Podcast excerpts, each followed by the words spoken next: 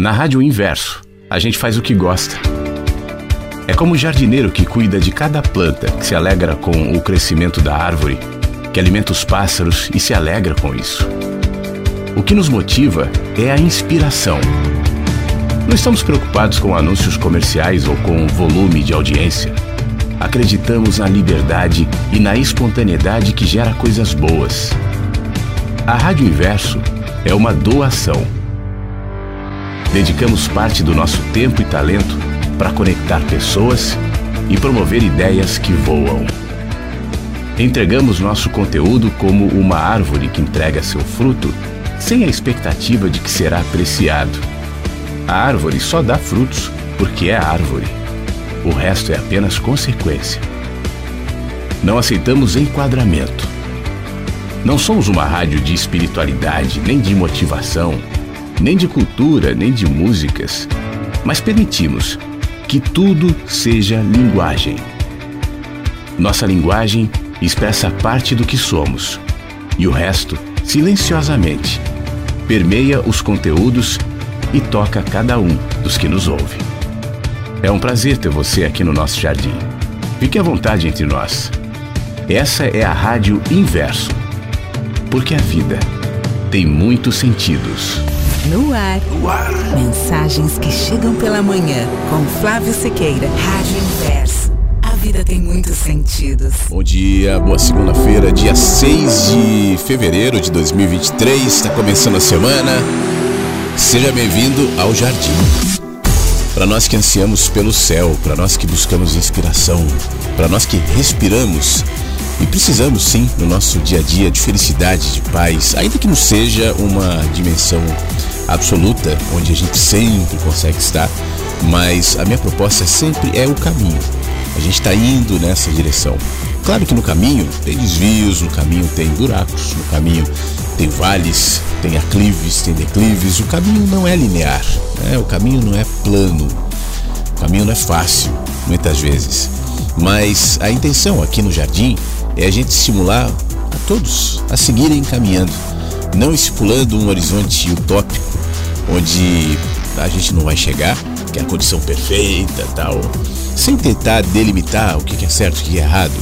Caminha assim, caminha assado, esse ritmo, aquele ritmo. Olha esses pés tropeçando aí, menino. Vai direito. Não. Gente, seres humanos. Gente conectada agora pela Rádio Inverso, mas conectada também pelos mesmos anseios, pela mesma vontade de crescer, de se tornar gente sábia, de enxergar, gente que vê o mundo e muitas vezes não gosta dessa condição massificada, cruel, indiferente que vai se instalando na maioria dos olhares, pensando somente em si próprios, né? Egoístas.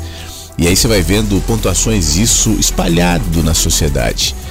A gente olha e tem um tom crítico em relação a isso, e é exatamente por essa razão, ao invés de ficar somente na crítica, o que eu estou tentando aqui, e a começar de mim, mas espero que você também, como diz uma, uma vinheta da rádio.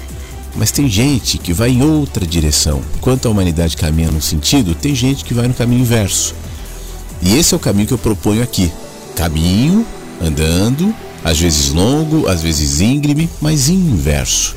Caminho que não se deixa manipular, não se deixa alimentar pelo pensamento de massa, pelo pensamento das correntes, é, pela, por uma ideia pronta, já pré-elaborada, dizendo este é o caminho. Por isso, a grande maioria dos inversos e das inversas que estão nesse jardim aqui são pessoas que não têm apego pela religião, que não têm apego por político, que não tem apego por nada que não seja de fato importante para o nosso crescimento diário.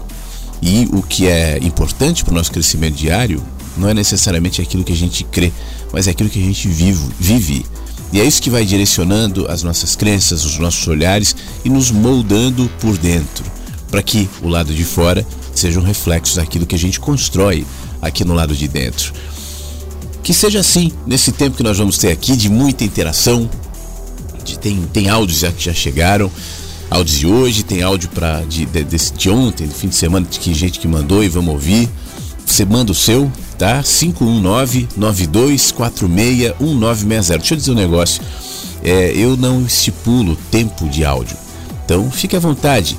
mas ao enviar, lembra que também tem mais gente para participar, para que a gente não estenda demais e não faça áudios muito longos, porque senão outras pessoas acabam tendo dificuldade de participar. Tá? Você sabe, né? Não preciso ficar dizendo, mas é só um lembretezinho aqui anexado aqui na nossa no nossa árvore aqui no nosso jardim para que a gente sem a necessidade de estipular o áudio tem que ter tantos minutos mas, né, de repente é, vai chegar áudio de. Já pensou chegar um áudio assim de uma hora e meia? Como é que a gente vai fazer? Não precisa se estender tanto, né? Então vamos tentar fazer uma coisa objetiva e que seja legal, agradável para todos, para que todos participem, tá bom?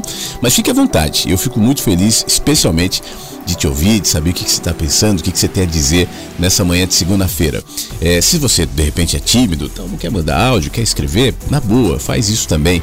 É, o legal é você se manifestar, é eu saber que você está aí, outras pessoas saberem também, a gente criar esse ambiente comunitário, esse ambiente de paz aqui.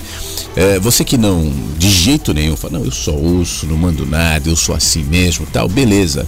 Mas eu sei que o fato de você estar tá aí, de alguma maneira, interfere também no programa e a minha, o meu comprometimento aqui é tentar me manter sensível para perceber as suas interações, as que chegam pelo áudio ou pelo texto, mas a sua também que dedica a atenção, que durante um tempinho da sua vida, tempo precioso, isso é algo que a gente deve sempre lembrar, nosso tempo é precioso, nossa atenção é preciosa, nossa energia é muito preciosa.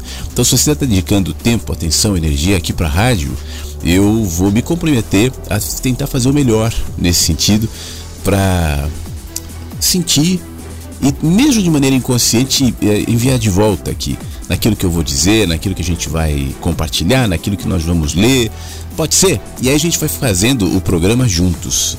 Essa é a intenção do Mensagens que Chegam pela Manhã. Eu vou começar com uma música nova na programação. Ela entrou no fim de semana, não tocou no Mensagens ainda. É, do Jorge Versilo. O Jorge Versilo entrou na programação a pedido do Fábio, né? Ele pediu uma música para homenagear a mãe que fazia aniversário na sexta-feira. E eu acabei dando uma fuçada assim no, no álbum, eu não conhecia o, esse álbum mais antigo do Jorge Versilo, encontrei umas músicas legais, já incluí na programação da rádio, inclusive essa que abre o Mensagens de hoje. A gente se gosta tanto e não pode se ver, porque a sua família é temente a Deus. Como assim temer a Deus?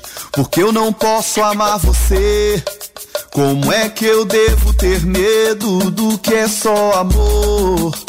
Perceba a cumplicidade entre espinho e flor. Quem não julga o desigual, nada vai discriminar. Se tudo é divino, tudo em Deus tem seu lugar.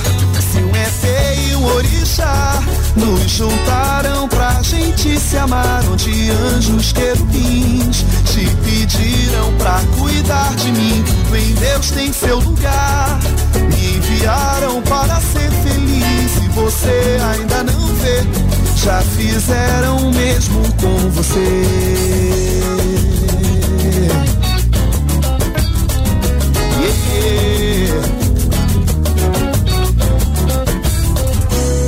A gente cresceu ouvindo histórias demais pra enraizar a culpa em cada um de nós. Ainda tem gente a dizer que é pecado ter prazer. Repara no mundo afora as mil faces de Deus, pois muita verdade oculta ainda está por vir. Estou junto de ti, esse amor faz ecoar nos seres evoluídos no Tibete, no canto ar. Se um ET e um avatar nos juntaram pra gente se amar, onde anjos querubins te pediram pra cuidar de mim. Tudo em Deus tem seu lugar. Me enviaram para ser feliz. Se você ainda não vê, já fizeram o mesmo com você. Já fizeram o mesmo com você.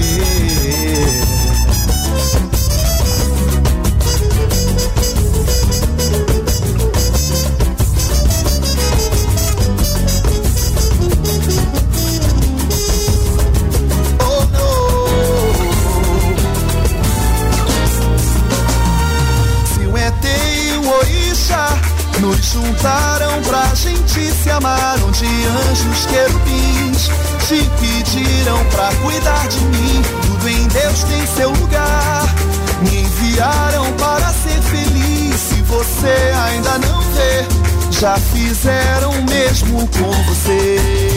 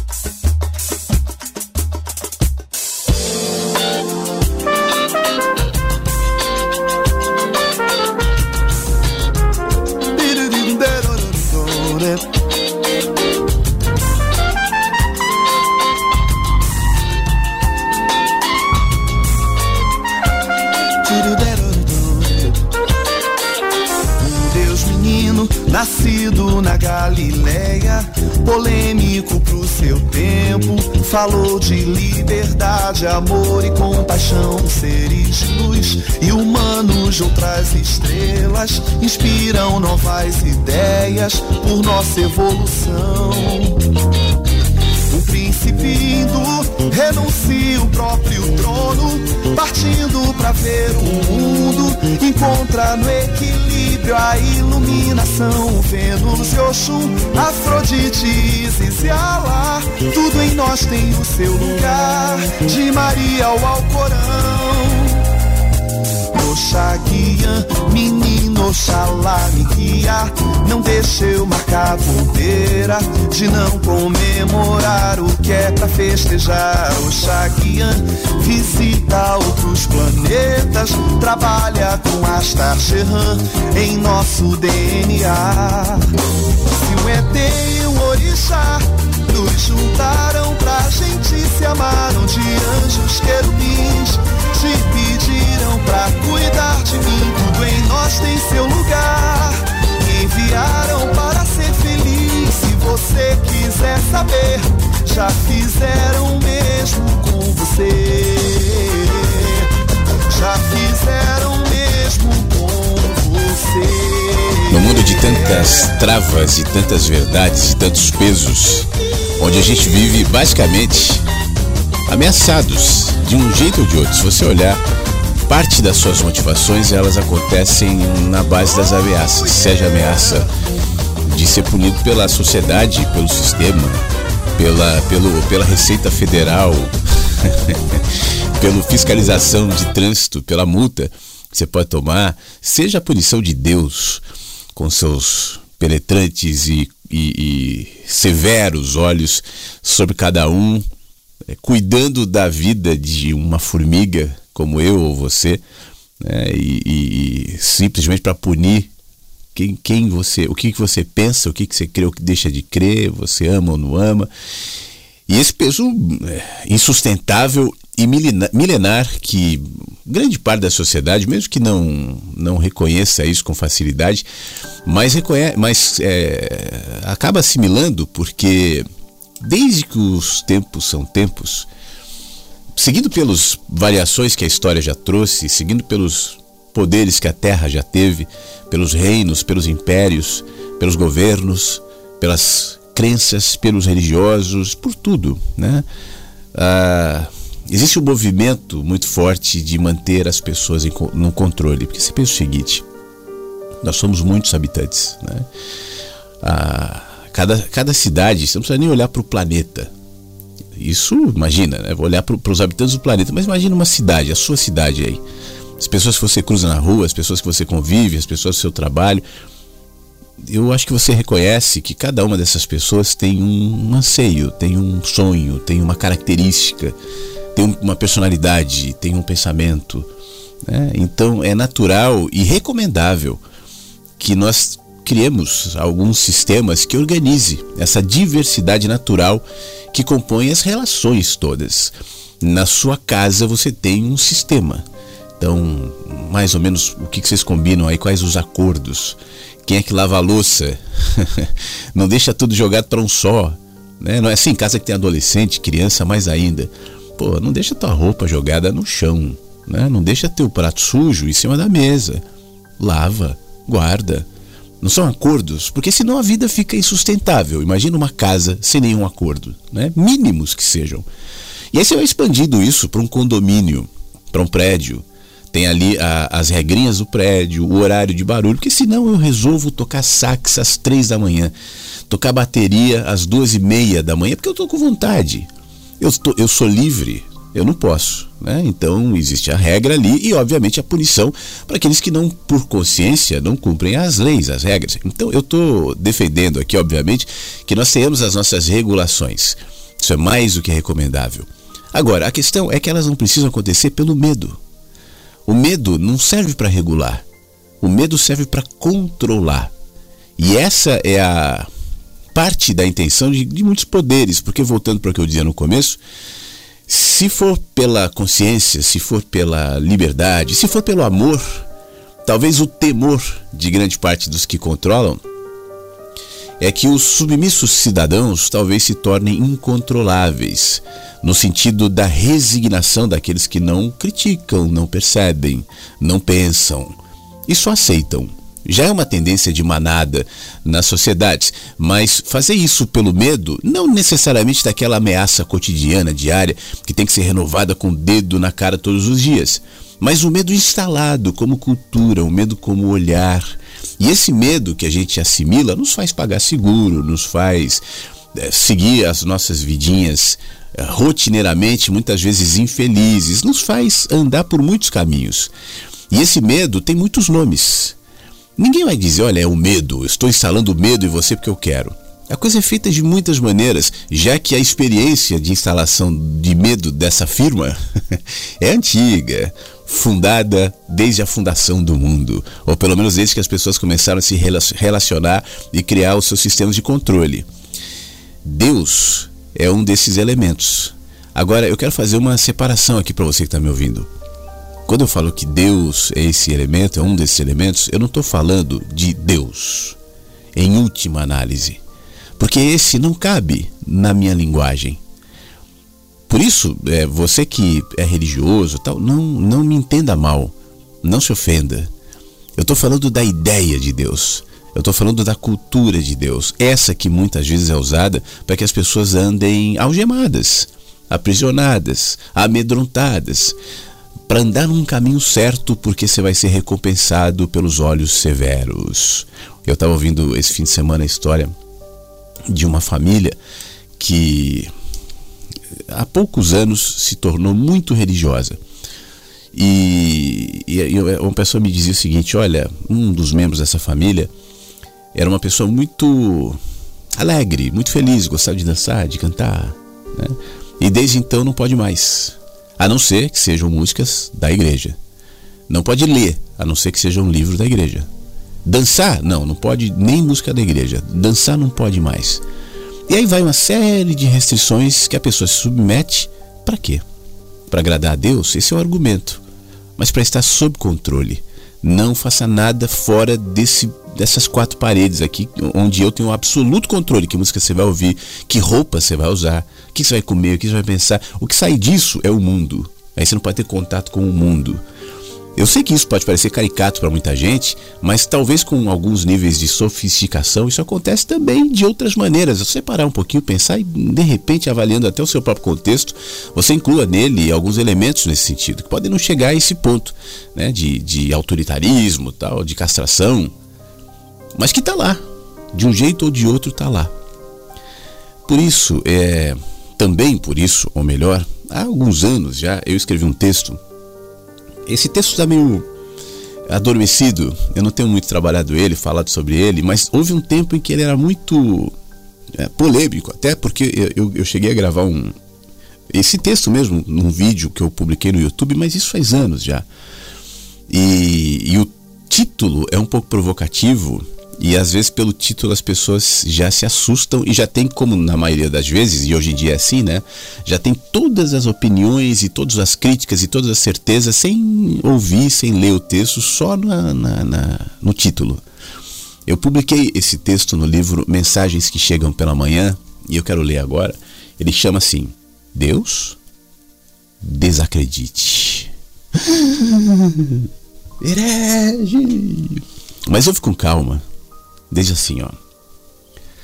Acreditar que Deus existe é um pequeno, tímido movimento de consciência.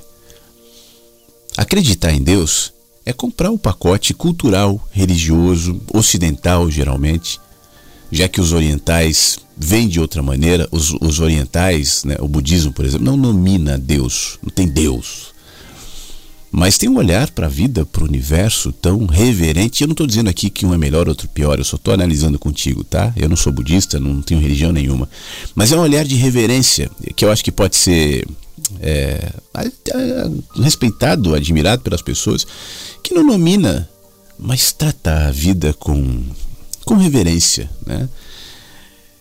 Então é comprar o pacote cultural, religioso, ocidental, sem discussão, sem questionar nada, sem enxergar, muitas vezes. Então, nesse ponto, os agnósticos, os ateus, dão um passo à frente. Porque é bem mais fácil você acreditar em Deus do que desacreditar. Ouve o que eu vou te falar. Quem está disposto a se expor às implicações de identificar Deus, não na crença, não no código, não no nome, não na cultura, não na religião, não na moral, mas como parte de si próprio, e si próprio parte de Deus. Nem sempre é tranquilo reconhecer-se como casa de Deus, parte de Deus, expressão, desvinculando a sua percepção da necessidade de olhar para fora. Você é vida, né? A gente não sabe o que é a vida.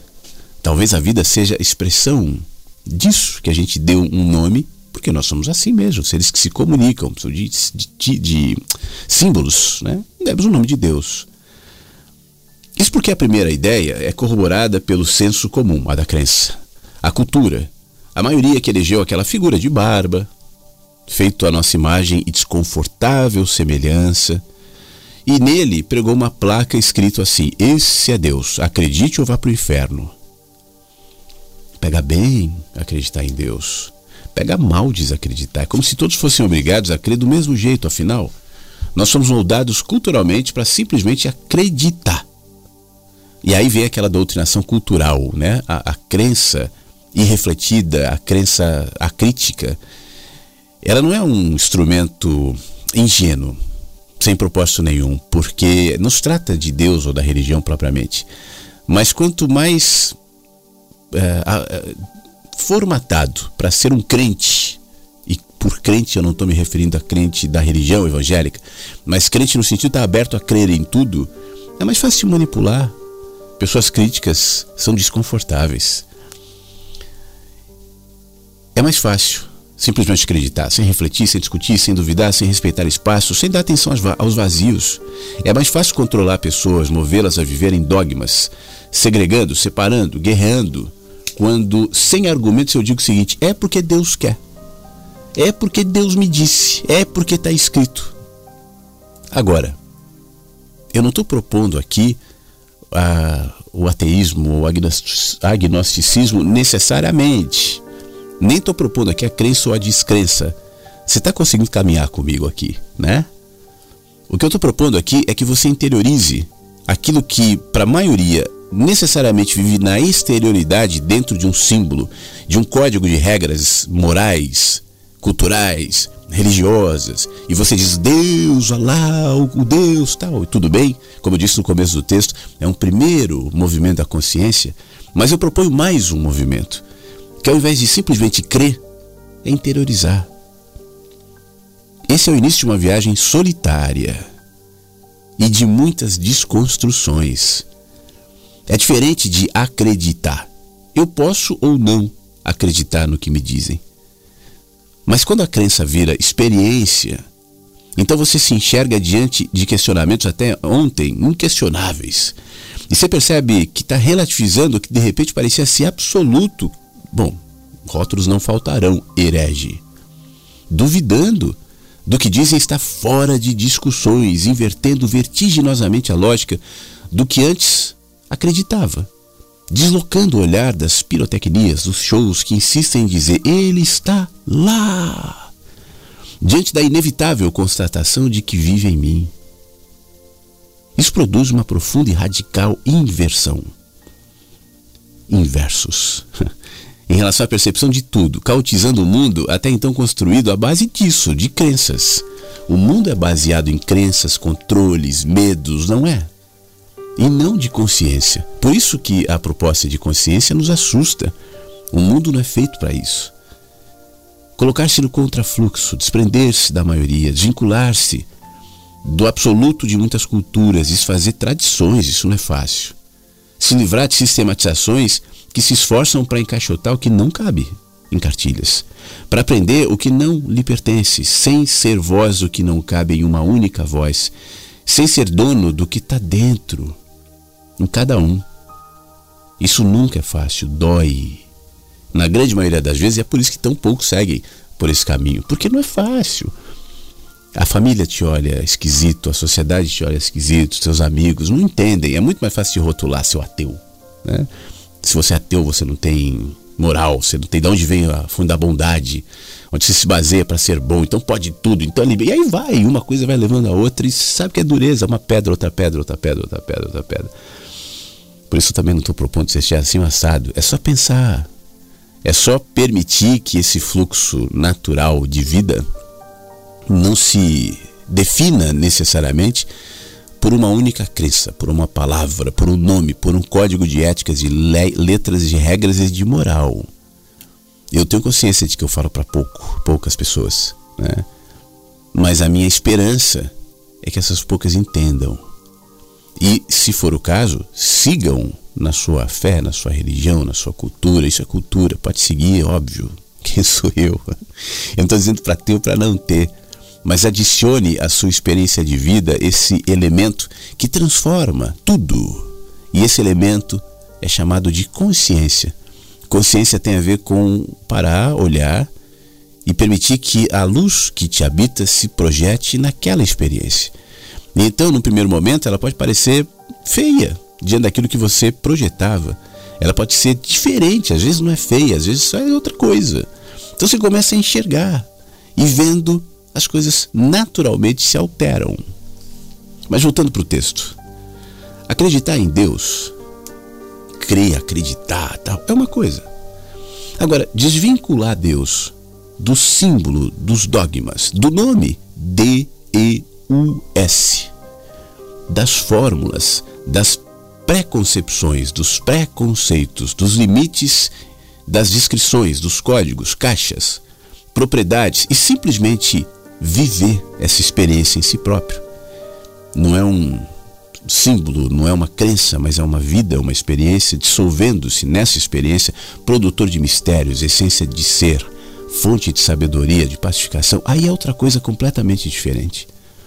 Isso não quer dizer que você não possa projetar essa experiência né, de sabedoria, de vida, na sua crença. As coisas não são necessariamente antagônicas, mas é preciso enxergar. Especialmente porque, diferentemente dos sistemas, enxergar Deus na gente nos torna livres. Isso é o problema. Aí é que está. Incontroláveis, selvagens, independentes, fora do alvo, desse alvo de ameaças e de controle, de marionetes e regras. E quem não se inquieta diante de um ser livre? Quem? Na tua casa? no teu prédio, na tua rua, na tua cidade, no teu país, na tua religião, no teu planeta? Quem é que não se inquieta diante da liberdade? Aliás, se você for olhar de maneira até um pouco caricata, veja as nossas preocupações, as nossas inquietações, os nossos pudores com aqueles que a gente aponta e chama de literalmente loucos. De, daqui a pouco alguém que esqueceu tomar um remédio começa a gritar no meio do cinema, no meio do shopping todo mundo desconcertado, não sabe para onde ir, para onde olhar, alguém gritando aqui no meio, um louco. E aí vão tratar de sufocar aquela voz, porque existe o nosso ordenamento. Como eu disse, esse talvez seja um exemplo um pouco caricato, mas ele ilustra como a gente se trata. Quem sai fora da, daquilo que nós convencionamos ser a organização comportamental aceitável, louco. E aí vai louco, herege, pecador, enfim, os nomes não não não, não, não são poucos. Então quem não se inquieta diante de um ser livre? Então desacreditar dentro dessa concepção da crença que eu acabei de descrever, desacreditar de Deus, esse dos códigos, é necessário. Afinal, o que fazer quando se percebe que os passos, as a voz, os movimentos sutis, constantes, eloquentes de Deus não vinham de lá, não estavam fora. Sabe aquele texto que eu já li aqui, daquelas pessoas gritando fora do ambiente: venham a luz, a luz está lá, é aqui do Mensagem Stream pela manhã também. E aí você sai do seu ambiente procurando a luz, a luz, a luz, a luz. E aí quando abre os olhos, vê gente disforme, sem identidade. Gente simplesmente gritando algo que não viu, porque a luz sempre esteve dentro. Deus não está fora, não está lá. Não Deus deles, não Deus nosso, mas em mim. E vive sem nome, sem código, sem cara, sem definição própria mas definindo-se em tudo que eu penso, vivo, respiro. Habitação, casa do eu sou, como uma música que há pouco estava tocando aqui na rádio dizia, casa do eu sou. A nossa mente pode fazer um monte de viagens, tem muitas e muitas reflexões a serem feitas, processos a serem desenvolvidos, caminhos inimagináveis a serem trilhados. No entanto, acredito ser essa percepção o ponto de partida e ao mesmo tempo a linha de chegada o começo, o meio e o fim de todo entendimento e de tudo o que realmente faz diferença.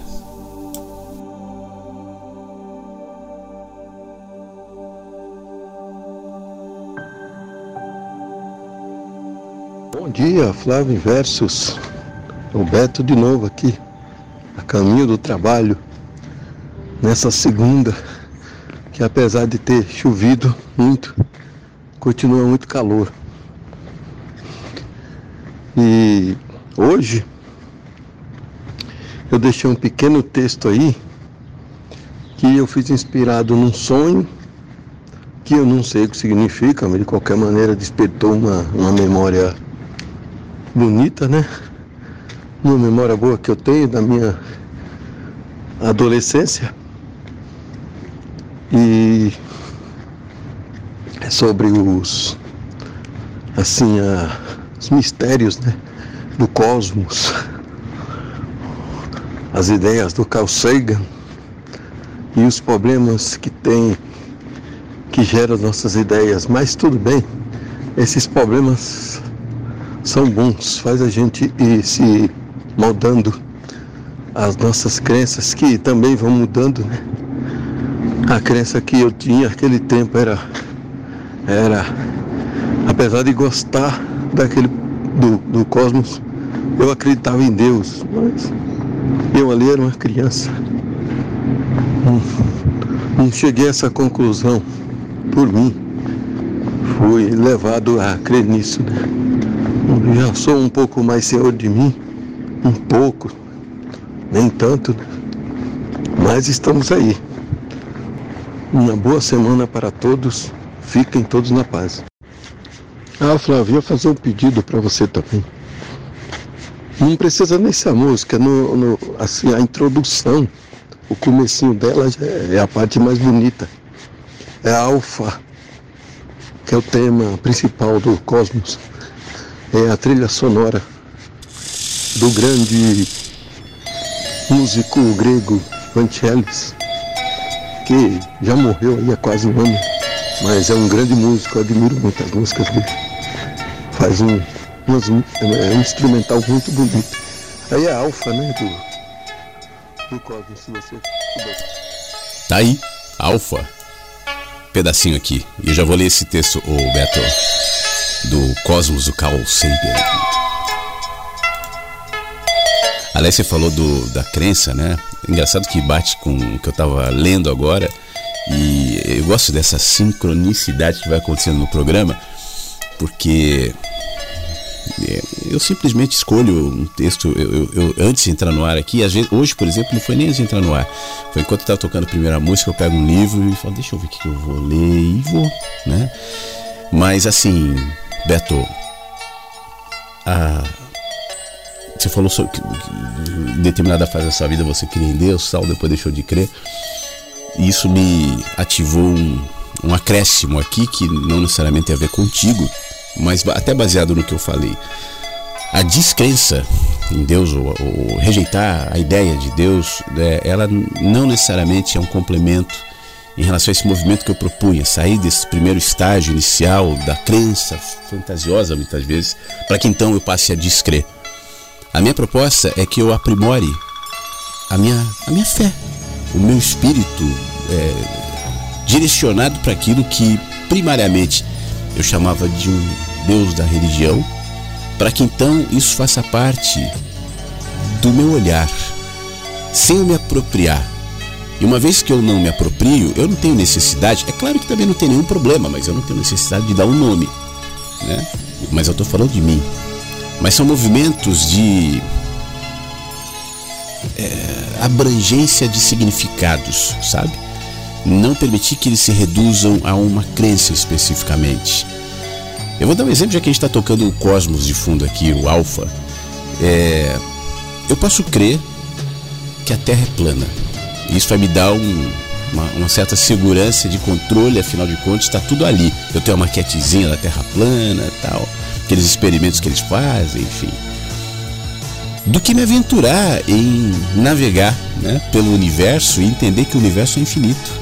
Ou pelo menos a gente não tem ideia das dimensões do universo. Então eu posso descobrir que o universo se projeta em tudo. E eu sou parte do universo. Como outro dia eu publiquei um videozinho no Instagram. Se eu fizer uma viagem dentro de mim, do meu corpo, dos meus olhos, enfim, eu vou encontrar ali similaridades com aquilo que fora de mim é representado no, no cosmos, nas galáxias, nos planetas tal. Existe uma correlação, existe algo que nos torna um com o universo. Nós somos parte do universo. O universo não está, apesar da gente poder falar, estudar e falar fora da gente, mas o universo está dentro da gente também. E aquilo que a gente vê para o lado de fora é só uma organização, uma representação do que é mais amplo, até do que os confins do universo. Então a gente se alegra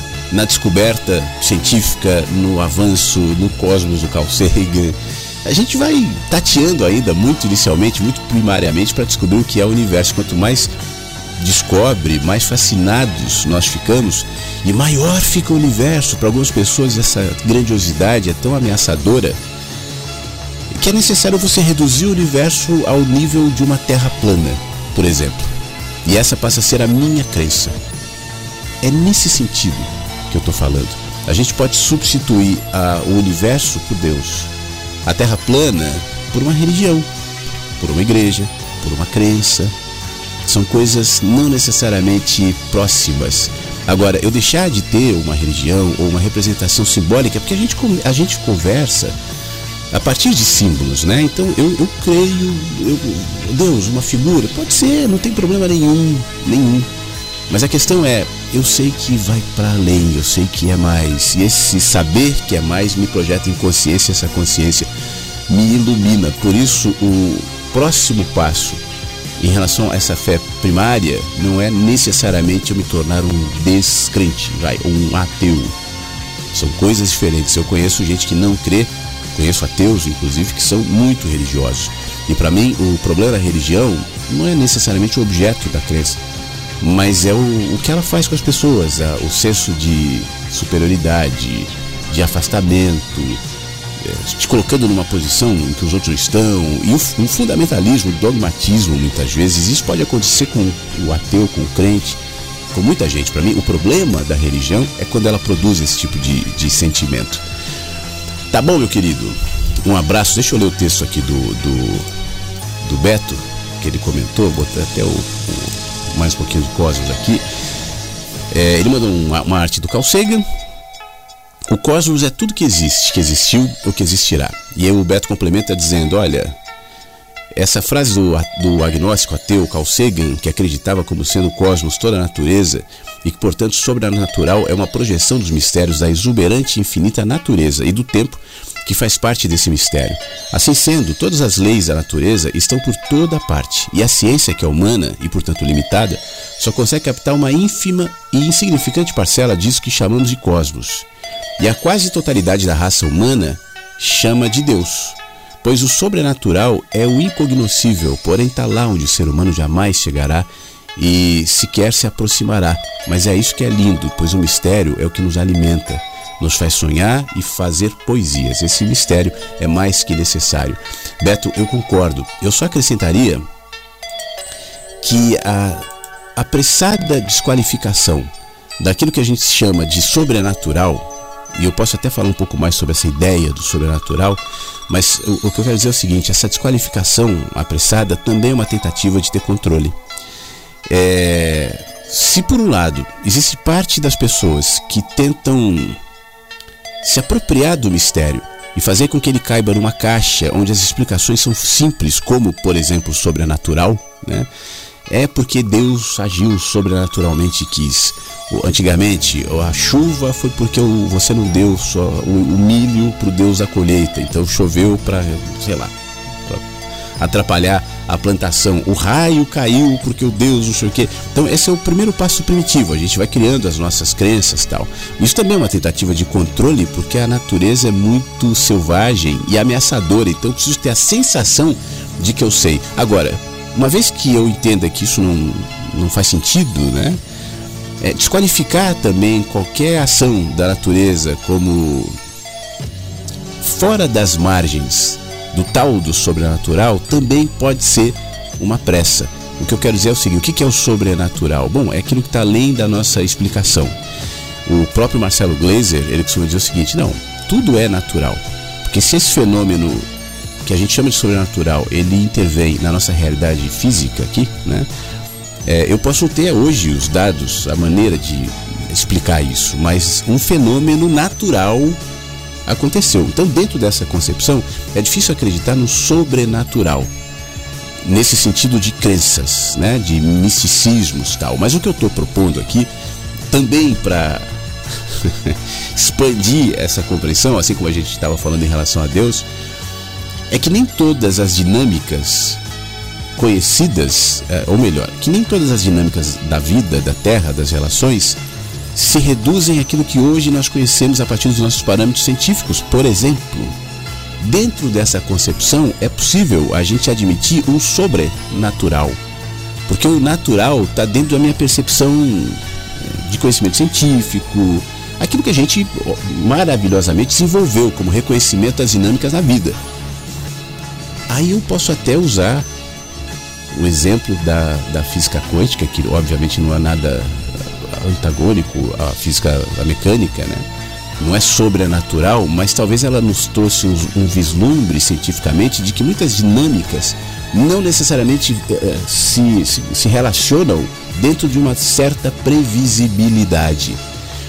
Então, diante desse impasse, Algumas pessoas falam, não, então eu não creio em nada que não seja científico tal. Eu acho isso também uma pressa. Da mesma maneira que aquele se apressa a dizer, não, porque é Deus, porque é o demônio, porque é aqui o Espírito. Sempre tem que ter uma explicação. Tem coisas que a gente não sabe explicar. E provavelmente nunca vai saber. Isso está dentro do que você escreveu aqui, Beto, os, chamando de mistérios. Né? Então, a pressa em dizer isso é ou não é sobrenatural, eu acho que ela nasce do mesmo sentimento que é o sentimento de ter uma explicação e necessariamente ter um controle. Que a gente se relacione com o sobrenatural naturalmente, sabendo que a expressão da vida é sempre muito mais ampla do que aquilo que a gente pode é, desenvolver como lógica, como raciocínio, enfim, como linguagem, tá bom? Meu amigo, muito obrigado mais uma vez. Hoje é o seguinte, eu, eu, praticamente nem vou tocar, não sei se eu vou tocar música, porque tem alguns áudios aqui mais, mais longos. E então, para dar tempo, tá? Para a gente ouvir todo mundo, para a gente participar. Eu estava até pensando aqui, se for o caso, de dar uma certa aceleradinha, mas fica meio chato de ouvir, né?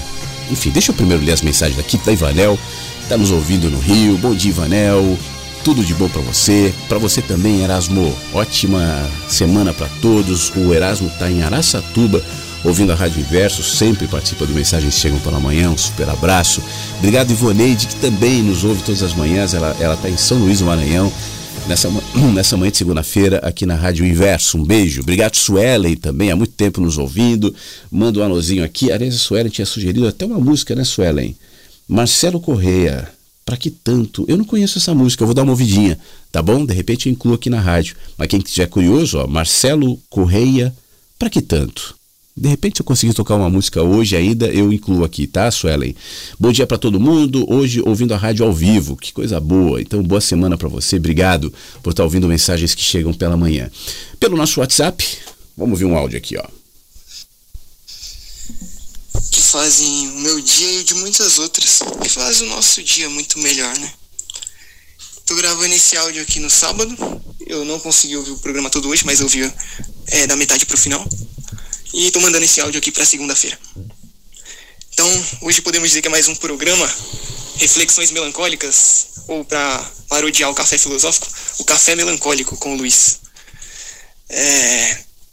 Bom, eu tava aqui vendo umas fotos antigas, coisa que eu não tenho muito hábito de fazer, e tava observando algumas coisas. Dentre elas é vendo fotos antigas do meu pai e vendo que a vida toda, desde pequeno, eu tentei ser diferente. Falei desde pequeno, eu falei, não, eu quero ser diferente do meu pai, quero ser completamente diferente. Quanto mais eu tentei ser diferente, mais eu percebo como eu sou parecido. Como a aparência é semelhante, sabe? Do rosto, assim, a face, o cabelo, as mãos, eu notei como ele era magro. Hoje não, hoje ele tá com um barrigão gigante, mas antes ele era magrinho, parecido comigo, com as mãos grandonas que nem as minhas como semelhante, então. E de personalidade também. Tudo que eu via de negativo no meu pai, falava, não, eu vou ser diferente, eu não vou ser assim, vou fazer de tudo para não ser assim. Hoje eu sou o mais parecido com ele. Tudo que eu não queria ter em mim, hoje eu tenho. Segundo lugar, eu vi como minha mãe era mais viva, mais jovem, mais bonita, mais cheia de vida, menos doente. Sabe, hoje ela tá magrinha, raquítica, cheia de problemas, cheia de doenças, problema na coluna. E, sabe, ela, ela, ela e ele, os dois eram cheios, muito cheios de vida antes de eu nascer. Sabe? Cheios de vida, eram vivos. Hoje a vida deles é mais só tristeza, entendeu? Querendo ou não, se for para olhar com o fato, seria muito melhor se eu não tivesse nascido, porque eles teriam, seriam cheios de vida, sabe? E também olhei para mim, sabe? Me observei e vi como eu sempre fui, tive estrabismo, né? O olhinho junto, grudado aqui no nariz. E mesmo assim eu nunca fui uma criança triste, várias fotos na creche, com todo mundo triste, o pessoal que trabalhava lá, os funcionários, as outras crianças, mas eu sempre feliz, dando um sorrisão. Às vezes eu fico me perguntando onde é que tá esse menino, sabe? Onde é que ele tá? E, e por que, que ele se foi tão rápido? Mas é basicamente isso. Só tô refletindo só. De. pra vocês. É. Bom, nunca coloquem pra vocês, ah, não quero ser isso. Porque vai que é aquela história do Nietzsche seja verdade. Se você ficar olhando pro buraco, o buraco olha pra você. O abismo olha pra você. E. Sei lá, cara. Não sei. Só sei que eu não queria que as coisas fossem assim, mas se elas são, eu vou fazer o quê? O que eu posso fazer? Mas eu gostaria muito. Quem sabe, eu preferia de verdade não, não ter nascido, mas que meu pai e minha mãe fossem pessoas mais felizes, mesmo que eles nunca se conhecessem, sabe? São coisas da vida bem ruins. Essa transformação que a gente tem, sabe, de começar a ver as coisas com tristeza. Cara, eu não queria olhar com essa negatividade. Queria olhar pro. Puta, não.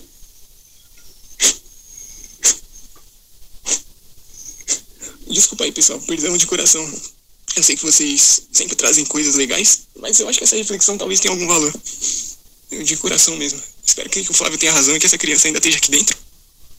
Que ela ainda possa sorrir, sabe? Com esperança, com alegria, sem preocupação com o futuro, sem aquela dor do arrependimento, sem o medo Aquela criança era viva, sabe? Ele, Luiz, lá era vivo, cheio de energia. Ele não via a hora de. Ele, ele adora, adorava dormir, mas ele sempre não via a hora de acordar. Sabe? De ver o sol nascer, de ver o dia começar. Ele tinha tantas coisas para fazer, ele queria tanto viver. Ele amava viver. Sabe? Ele era tão conectado com a vida, com qualquer besteira. Ele só queria se movimentar, fazer coisas, se divertir, brincar, conhecer pessoas novas. Ele conversava com várias pessoas. Não tinha tanta vergonha, não tinha medo. Espero que ele ainda esteja aqui e eu possa reencontrar. Um abraço para vocês de coração. Um beijo. Luiz, meu querido, eu tô falando em nome de todo mundo aqui. E eu tenho certeza que tem um monte de gente assim, fala, ah, se eu pudesse falar tal. É, Sinta-se abraçado, tá? De verdade, por todo mundo aqui. O segundo, segunda coisa é o seguinte: é, você falou da criança, né? Claro que mora aí dentro de você. Isso aí não é uma escolha, queira ou não queira. Mas a criança está aí dentro, sim. Óbvio que tá. E quem está chorando é essa criança. Quem está fazendo esses, esses pensamentos, esse ah, eu queria, tal, é a criança. Não é o adulto que você está se tornando. Esse processo de se tornar um adulto muitas vezes é dolorido, meu querido, especialmente em pessoas como você, e eu me identifico com isso, que são pessoas racionais, pessoas que gostam de pensar, de, de enxergar as coisas, de criticar, e a, criticar no sentido de ser crítico, né? não, não no sentido de falar mal. E que na medida que vão se desenvolvendo, ao longo do tempo, vão passando por uma série de processos de desconstruções mesmo. Primeiro, nessa fase que você está, você desconstrói a tua adolescência, a tua infância, ingênua em muitos aspectos. E aí você começa a tentar enxergar uma tal realidade, eu coloco realidade entre aspas, é, é, um pouco mais controlado, um pouco mais previsível dentro daquilo que você hoje desenvolve como seu pensamento, sua racionalidade e tal. E isso contrasta com aquele ambiente onde você viveu de maneira feliz e você descreve a sua infância. que bom que você teve esse, essa infância feliz, né? É, agora os seus pensamentos, você fala da culpa, meus pais, se eu não tivesse nascido, tal. Isso é só pensamento, isso não é realidade.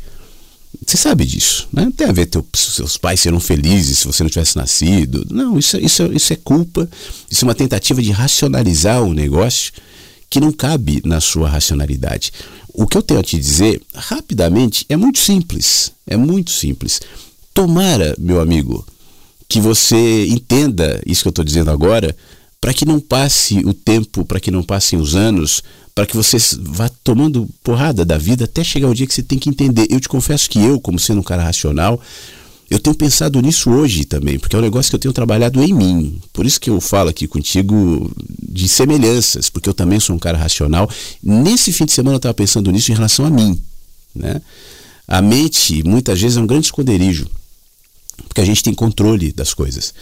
Então, o meu pensamento me abriga, o meu pensamento me protege, o meu pensamento me isola muitas vezes. E se eu não tomar cuidado, ele tende a criar uma outra realidade que não é propriamente a realidade da vida, porque a realidade da vida não cabe no meu pensamento. O meu pensamento me orienta muitas vezes e é muito bom. Eu não abro mão dessa característica de ser uma pessoa racional. Mas como eu sempre digo aqui, a minha racionalidade, meus pensamentos, e aí a gente pode incluir isso que você falou, a culpa, e sim os meus pais, isso tudo é pensamento, é fumaça. Né? Eles não são suficientes para abarcar a vida. Porque a vida é uma experiência. E a experiência não está na ideia, não está na mente, não está naquilo que eu estou refletindo e pensando, eu vou ler o, o, autor tal, o filósofo tal, eu vou estudar isso aqui, porque isso só vai gerar angústia. E talvez seja esse o processo que você está, que você está buscando esse entendimento, essa sabedoria, essa desconstrução, o que é lindo, o que é ótimo. E você está buscando fazer isso de maneira racional, o que é maravilhoso. O mundo precisa de racionalidade, mas existem níveis de racionalidade talvez o nível mais básico seja esse a racionalidade da proteção, onde ela se torna o nosso Deus. E quando eu falo do desacreditar de Deus, eu estou me referindo a isso, a qualquer, qualquer tentativa de se apropriar daquilo que é maior do que a minha linguagem, meus códigos. Por isso Deus não cabe na linguagem, na religião. E é por isso que a vida não cabe no meu pensamento. O meu pensamento é só um direcionamento, ele é insuficiente. E as fases onde eu, eu, eu tenho mais dificuldade para entender certas coisas, eu percebo que são as fases que eu estou mais racional. E aí eu penso assim, pô, eu tenho que viver. E sabe quem me ensina isso? O menino que ainda mora em mim. A criança que ainda está em mim. Como essa, que chora enquanto você fala, se lembrando de uma condição que ainda existe. Só vive, meu querido, só vive. Só faça coisas, aquilo que você gosta. É tudo bem, eu sei que a gente não pode fazer o tempo inteiro, né, tudo que a gente quer. Seja feliz. Busque, não busque necessariamente o conhecimento. Busque a felicidade. Porque a felicidade se imprimirá em você como sabedoria. E a sabedoria vai te fazer entender o conhecimento que realmente importa. Porque há certos conhecimentos tudo bem, todo conhecimento é válido tal, mas que se não processados com sabedoria, eles vão se tornar peso, arrogância, distanciamentos, isola isolamento, culpa, corrente. Por que, que você acha que os seres intelectuais, por exemplo, geralmente são os mais deprimidos? Você já viu isso, né? Você sabe disso. Quantos autores com pensamentos maravilhosos, quantos filósofos, quanta gente que sai pregando aí autoajuda e tal, mas que vive numa depressão por não conseguir sair desse ambiente protegido, hermético, blindado, mofado muitas vezes, que é a mente, que são os pensamentos. Eu não, repito, eu não estou aqui fazendo um estímulo à irracionalidade. O que eu estou tentando propor, a começar de mim, é que a racionalidade seja um ativo que me abre para a vida e não me fecha para os meus pensamentos, mas me abre para a experiência sensorial de andar, de viver. Esse fim de semana, por exemplo, foi um fim de semana que eu fiquei muito quieto, foi muito bom. Em determinado momento eu fui ali para a praça onde eu vou, tirei a camisa, tirei o sapato, tirei a meia, Fiquei de short no banquinho, muito sol, devia tá, mas estava agradável, tinha um, um, vento meio geladinho, assim, estava muito bom no domingo. E fiquei, fiquei, fiquei, fiquei, fiquei. Aí já começa a pensar, né? Putz, olha só como eu tô. A minha mente sempre está me direcionando a alguma coisa. Não, eu não vou pensar. Deixa eu prestar atenção aqui nas formigas, esse é o exercício que eu faço. Deixa eu prestar atenção no que elas estão fazendo. Deixa eu olhar para as nuvens agora, olha que linda. Pô, você está vendo ali a montanha? Tem um morro ali atrás, olha que legal. Será que aquela árvore lá em cima me vê? O que está acontecendo lá, naquele mundo que eu não vejo, que eu não tenho acesso? O que está se processando ali? E aí eu estou me relacionando com a vida. E aí eu estou vivendo sensorialmente. Depois, a minha racionalidade, meu pensamento pode até processar essa experiência sensorial, mas ela é limitada. Então, cara, para com isso. Né? A gente escolhe na casa em que a gente vai viver. Não viva na casa da, do sofrimento. Viva na casa da criança, porque a criança vive na casa que é você. Não precisa pensar para isso. Não precisa criar uma fórmula para isso, porque isso já é. Tanto é que você está sofrendo por não estar tá conseguindo acessar essa condição que mora em você. Mas você não vai acessar essa condição se esforçando. Eu tenho que achar um jeito. Qual é a saída? Aí você só vai ver labirinto, né? Qual é a saída? Qual é a saída? Qual é a saída? Esse é um erro que às vezes eu cometo também. Qual é a saída? O que, que eu faço? Para onde eu vou? Aí eu vou ver que a minha mente está querendo labirintos, labirintos, labirintos, labirintos, labirintos, então se aquieta. Eu não vou pensar na saída. Eu não vou pensar no que fazer. Eu não vou pensar em qual caminhos eu vou, porque esse pensamento é uma apropriação daquilo que vai se colocar para mim o dia que eu parar de pensar nisso e viver. Tá bom? Só viver troca muitas vezes um livro por uma tarde de sol. Não deixa de ler, mas entenda que a vida é importante. E tudo isso que você sente falta, está aí. A criança está aí, a maneira como você vai olhar os seus pais, a sua, tudo muda quando você muda essa percepção. Beleza, meu amigo? Sinta-se abraçado por todo mundo aqui e eu sei que está todo mundo te abraçando, certamente. Eu, você ouviu que o áudio estava um pouquinho acelerado, né? Então eu vou, eu vou fazer isso com alguns áudios um pouquinho mais longos, mas obviamente com todo respeito e com toda gratidão pela participação de todo mundo, só por uma questão de tempo mesmo para a gente conseguir é, compartilhar todos os pensamentos, todo mundo que de maneira muito generosa manda suas mensagens para mim aqui nesse jardim que é aberto para todos. Bom dia, Flávio. Bom dia, Inversos. Uma feliz semana para todos, mas com urgência, um feliz dia. Que a gente tenha a oportunidade de, por consequência desse dia bem vivido, poder chegar aos outros. É, primeiro, eu queria agradecer a, o carinho de todos vocês por manifestar felicitações no aniversário da minha mãe. Ah, o nome dela é Luísa, tá? Ela ficou muito feliz em ouvir, ouviu no, no, na reprise, eu não pude acompanhar ali, né? Tá ao vivo. É, de, depois, à noite, pediu para ouvir de novo. E é assim, aqui em casa, o nosso celular se transformou num rádio. Então, um radinho que toca a FM, né? A Rádio Inverso, o dia inteiro. Eu gaguejei aqui um pouquinho porque eu tô observando o beija-flor aqui paradinho. Tá aqui, lindo. Sim, desculpa, me distraí. então é isso, para agradecer. Hoje eu vou ouvir na reprise porque eu vou trabalhar. Inclusive estou gravando essa mensagem agora no domingo. E mais para agradecer a todos vocês e dizer que vou aprender o nome de cada um, depois vou procurar cada um no Instagram e a gente vai aprofundando mais essa relação, aprofundando mais essa amizade, né? É, Flávio, eu queria também fazer uma reflexão hoje de algo que aconteceu na minha vida e que eu acho que seria muito importante assim compartilhar com todos porque foi um aprendizado muito profundo. É, eu olhando agora esse beija-flor aqui pousado no galho e paradinho e observando. Toda a vida eu gostei muito da natureza e deixei essa marca se fortalecer em mim a ponto de todo mundo é, saber disso, né? E as pessoas começavam a dizer: Ah, Fábio, é tão bonito isso, que você ama tanta natureza, ama tantos animais, e a gente vai colocando isso na cabeça e muitas vezes passa do limite. É, o que aconteceu comigo? Por gostar tanto da natureza e de animais e tudo mais, eu vou voltar aqui à história do pavão. Eu não sei se vocês sabem, mas o pavão ele é uma ave que voa muito. Ele voa como um bem te vi, ele vai longe. Tanto faz ter a cauda grande como curta, lógico que a cauda grande atrapalha um pouco, mas ele voa, vai embora. E para que ele não vá embora, a gente que cria ou tem que trancá-los em um viveiro, ou então, para deixá-los soltos, a gente tem que comprar o pavão com um pedaço da asa amputado. Eu acho isso muito, muito profundo, isso me maltrata muito quando eu falo, mas é preciso, eu aprendi.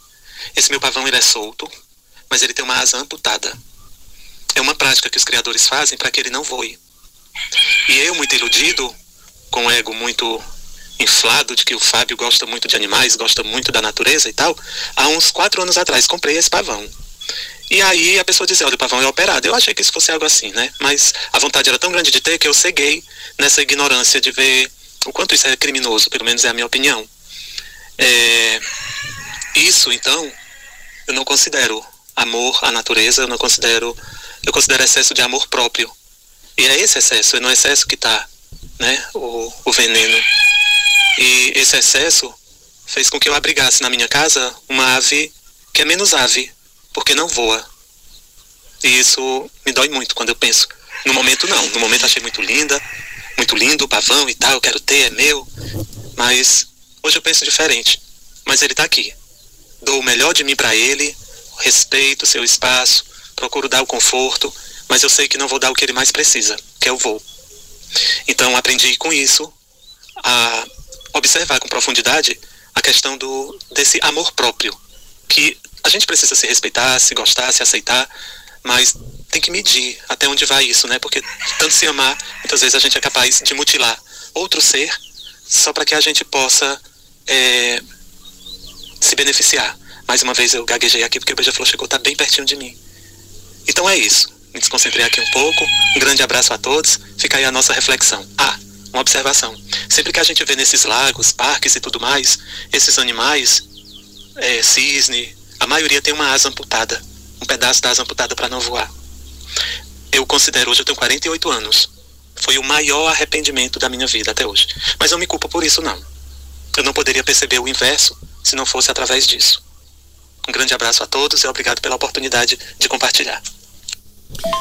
Meu querido, pô, peraí que entrou outro aqui. Meu querido Fábio, muito obrigado. É, que legal, né? É você, o legal é que você percebeu, né? O legal é que você enxergou.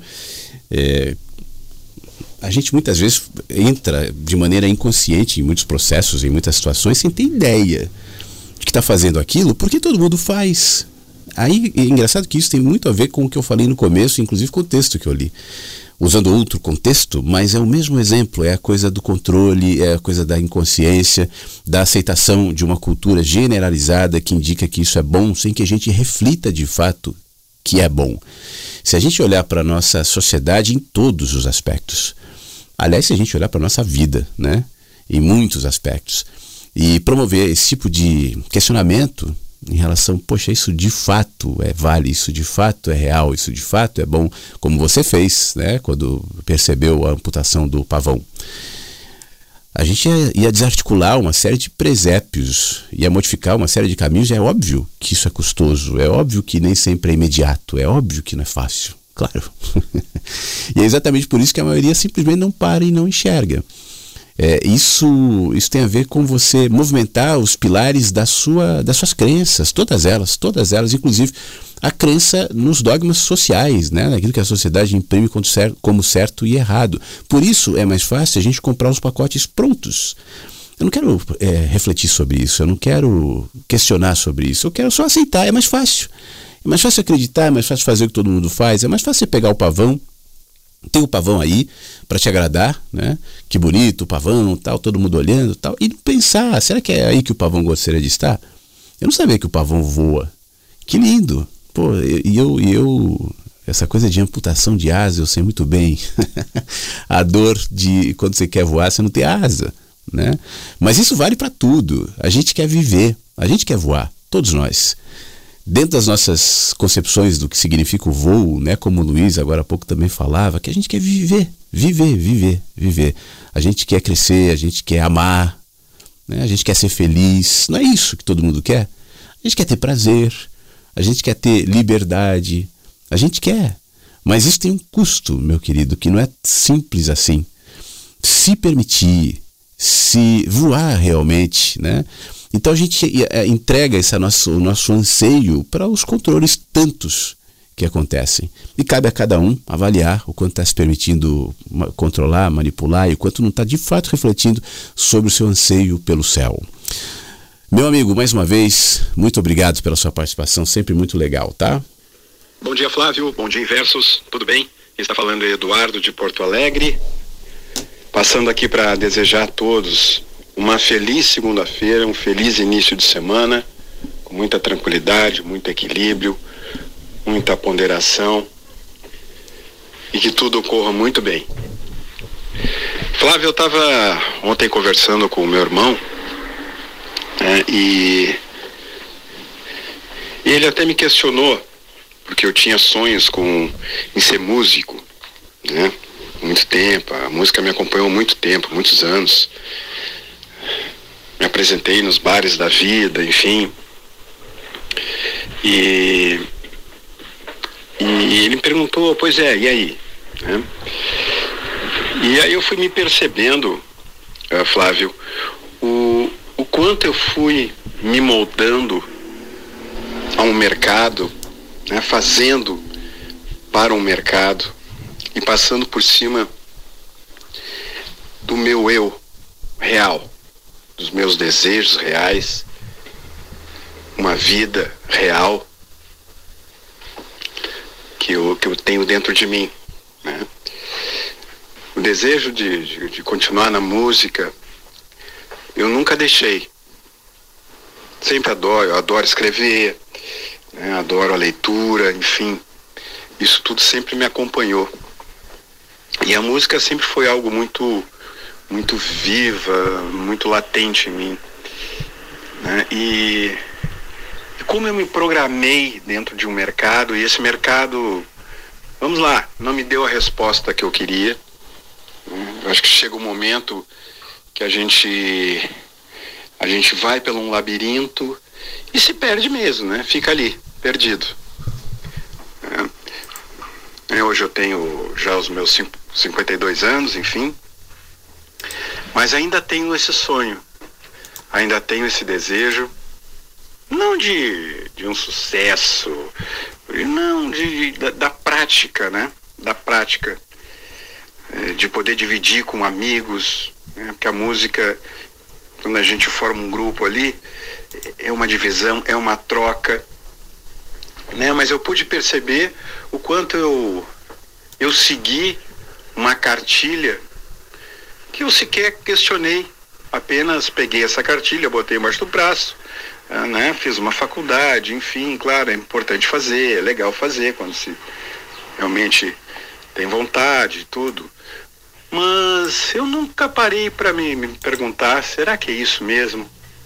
Será que é esse o caminho que eu quero seguir? Estar dentro de uma empresa? É, eu fiz tudo isso. Né? Fiquei dentro de uma empresa muitos anos e, e não, os resultados não, não vieram né? como, como o futuro anunciava. Né? Eu acho que faltou um certo inconformismo meu com, com essa situação, né, que veio através de um pequeno, pequeno bate-papo ontem, né? E queria deixar para todos aqui, né? Quão importante é fazer aquilo que pulsa dentro da gente, aquilo que bate forte. Porque é, é isso que conta a história da gente. Isso é que conta a história da gente. Então, assim, queria deixar todos em versos que, olha, aquilo que pulsa em vocês, façam. Aquilo que mexe com o coração, aquilo que faz os olhos brilharem. Né? Claro, a gente tem que trabalhar, a vida não é fácil, não é simples, né, Flávio? E... Mas a gente tem que, tem que fazer aquilo que pulsa, aquilo que vibra na gente. É a minha mensagem de hoje. Faça o que pulsa no coração de vocês, nos olhos, no sentimento. Porque depois é só saudade do que não viveu. Né? E Flávio, e eu vou viver. Eu vou dar um jeito. Esse, esse ano, este ano, isso já começa a se tornar uma realidade. Ah, estou numa empresa, estou numa empresa, minha, minha vida segue, tá, tá acontecendo, sim. Mas eu preciso daquilo que pulsa mais forte dentro de mim. Certo, Inversos? Certo, Flávio? Bom dia, feliz segunda-feira. Estamos juntos. Pô, Eduardo, que coisa boa te ouvir. Que bom, que bom que isso não morreu, que bom que você vai cuidar disso, que bom que você sabe que está em tempo, né? Que bom que você não está dizendo, não, porque agora já foi, o passado. É isso, sempre, sempre. E, e você sabe quando a coisa começa a acontecer? Quando a gente olha para ela. Às vezes você olha e, e vê que tem um caminho aí a percorrer tal. O caminho cada um vai, vai saber, né? A distância, o esforço, enfim. Tudo bem. Mas a partir do momento que eu olho esse caminho, que eu reconheço isso, então eu já comecei né? Já acendeu uma luzinha ali que me coloca nesse movimento e nesse processo. É engraçado, o Eduardo, eu estava te ouvindo aqui pensando um pouco nisso também. Como hoje a gente está falando sobre muitas coisas, né? Mas está tudo girando em torno disso, de controle também. Porque quando você fala da vocação, do dom, da música que você sempre amou tal, eu estava imaginando aqui se cada um dos habitantes desse planeta fossem estimulados a operarem na vida, inclusive em matéria de trabalho, aquilo que tem por vocação, por dom. Né? Eu acho que o mundo ia ser muito mais colorido, muito mais diverso, muito mais bonito, muito mais artístico. Porque tem gente que tem vocação para também para coisas pragmáticas. Aí alguém diz: "É, mas quem quer ser o lixeiro? Quem quer ser o pedreiro? Quem não, eu acho que talvez nem precisasse. Talvez no mundo, e aqui eu vou viajar um pouco, mas no mundo mais aberto, um mundo mais consciente, pô, eu mesmo faria o trabalho de lixeiro para mim.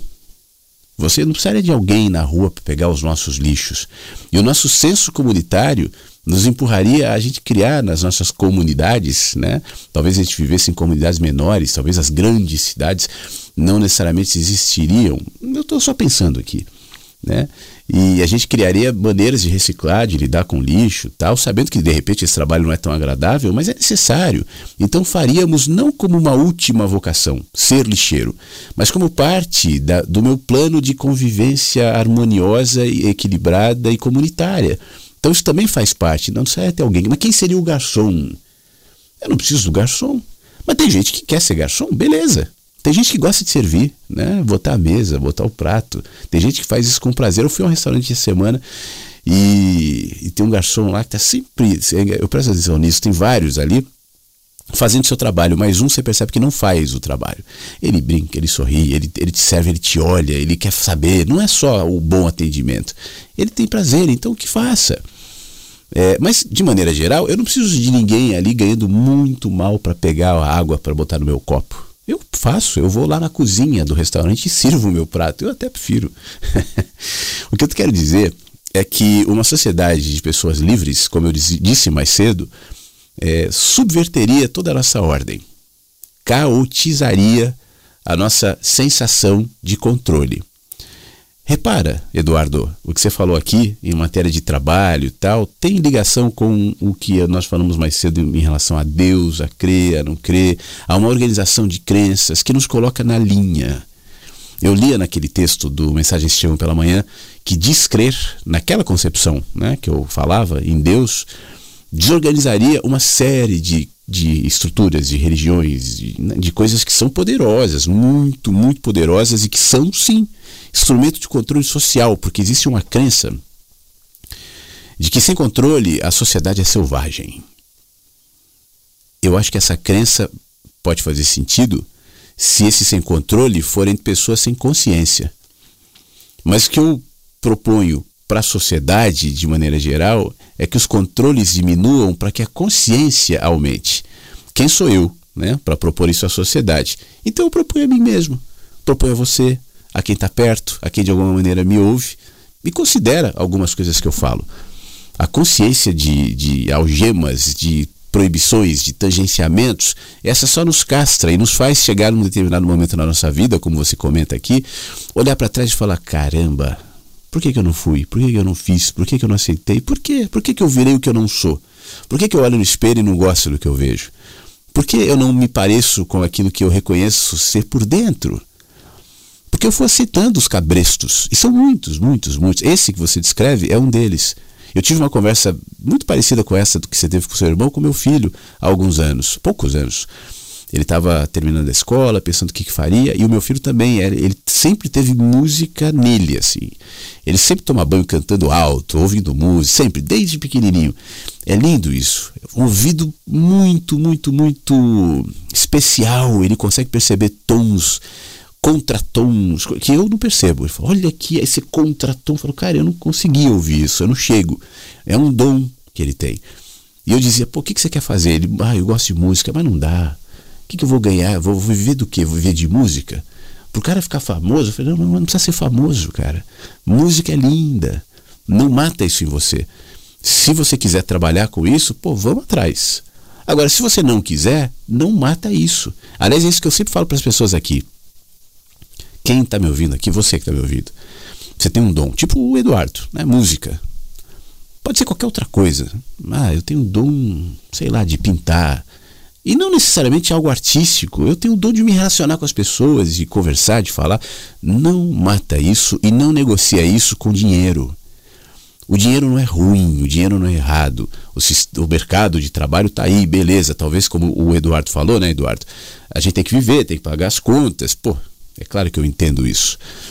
Só não mata. Eu vou te dar um exemplo prático, sem querer ser é, vaidoso aqui, mas eu acho que está no contexto você vai entender. Eu faço essa rádio por isso também.